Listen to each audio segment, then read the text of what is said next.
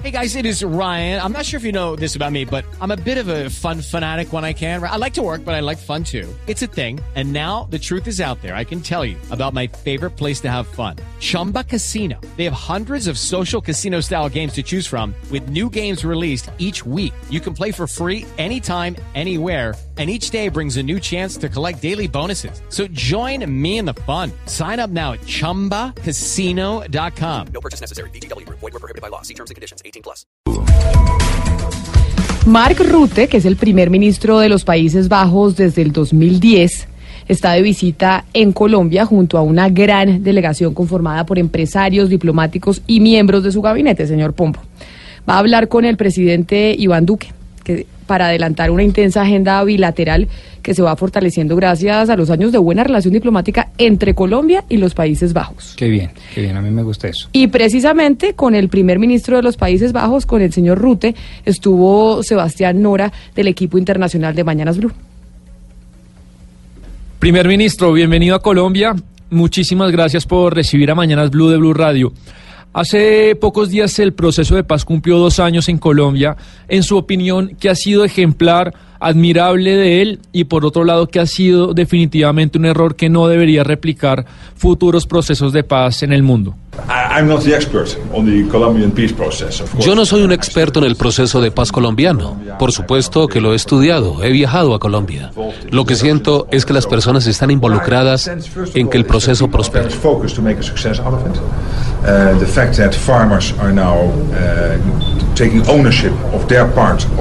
El hecho de que se busque que los campesinos obtengan terrenos antes perdidos hace que se integren al entramado de la sociedad. Por otro lado, todavía hay líderes sociales y del pueblo que todavía son asesinados. Tan solo uno de estos homicidios es un número inaceptablemente alto y en este caso las cifras superan los 200 casos. El gobierno está tomando cartas en el asunto. Sin embargo, esto es un tema que debe ser solucionado de manera prioritaria. Uh,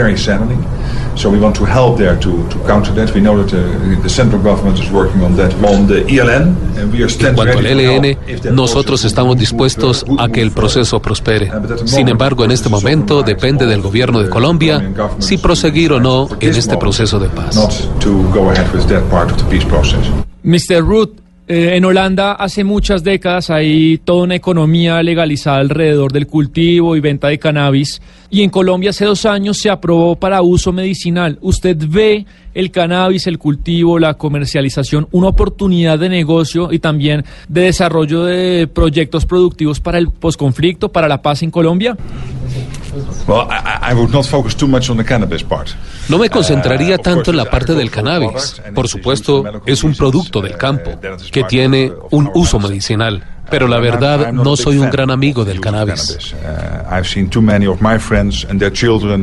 He visto muchos de mis amigos y de sus hijos quedarse atascados en esa adicción. El cannabis que se consume hoy no es el mismo de mi generación, no es el mismo que se producía hace 30 o 40 años, y los riesgos hoy de volverse adicto son muy altos. Mr. Root, Theresa May, la primera ministra de Inglaterra, dijo esta semana que el Brexit afectará indudablemente la economía de Inglaterra. En su opinión, ¿quién pierde más con el Brexit, la Unión Europea o Inglaterra?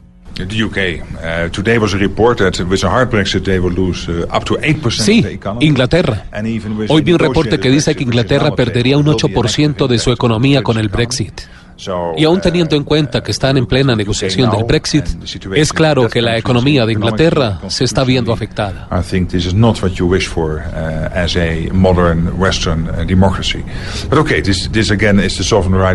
La actual situación económica y legislativa de Inglaterra no es deseable, pero está bien.